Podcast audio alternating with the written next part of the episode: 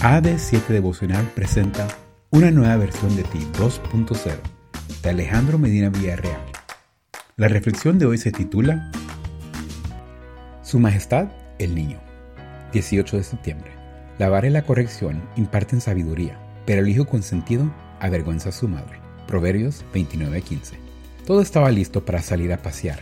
Después de mucho tiempo de no verse, dos familias se disponían a pasar una tarde inolvidable decidieron trasladarse en un solo coche para un mejor desplazamiento. Sin embargo, en ese momento una de las niñas se opuso rotundamente a subir a un coche que no era el suyo.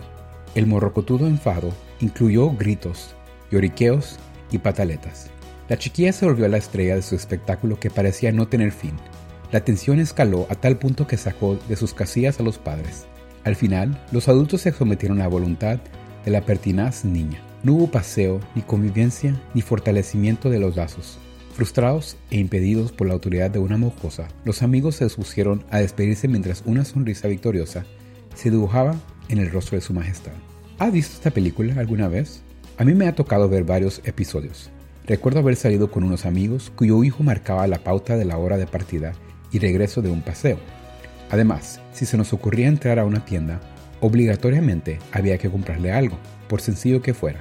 La potestad del niño estaba por encima de la de los padres. El problema de los niños consentidos es que crecen con la idea de que son el centro del mundo y de que los demás están obligados a someterse a su voluntad. Si llegan a sacar malas notas, la culpa siempre es del maestro. Si tienen algún conflicto con otro compañero, el responsable siempre es el otro. Ellos son las víctimas, los eternos incomprendidos, los mártires a los que hay que dar gusto. También se vuelven maestros de la manipulación a lo largo de su vida de modo que usan todo tipo de argucias para que se haga su voluntad de una u otra manera. Y cuando alguien osa desafiar la estabilidad de su reino, se enfrenta a un berrinche que se va adaptando con la edad, ya sea que se trate de su cónyuge, sus hermanos en la fe, sus amigos o incluso su pastor. Cuando los padres no corrigen a un niño, la vida se encarga de darle las lecciones que le hacen falta. De ahí la importancia de impartir la corrección cuando es el momento. Hoy dale gracias a Dios por la educación que tus padres te han dado. Eso te ayudará a ser una persona de bien. Gracias por escuchar.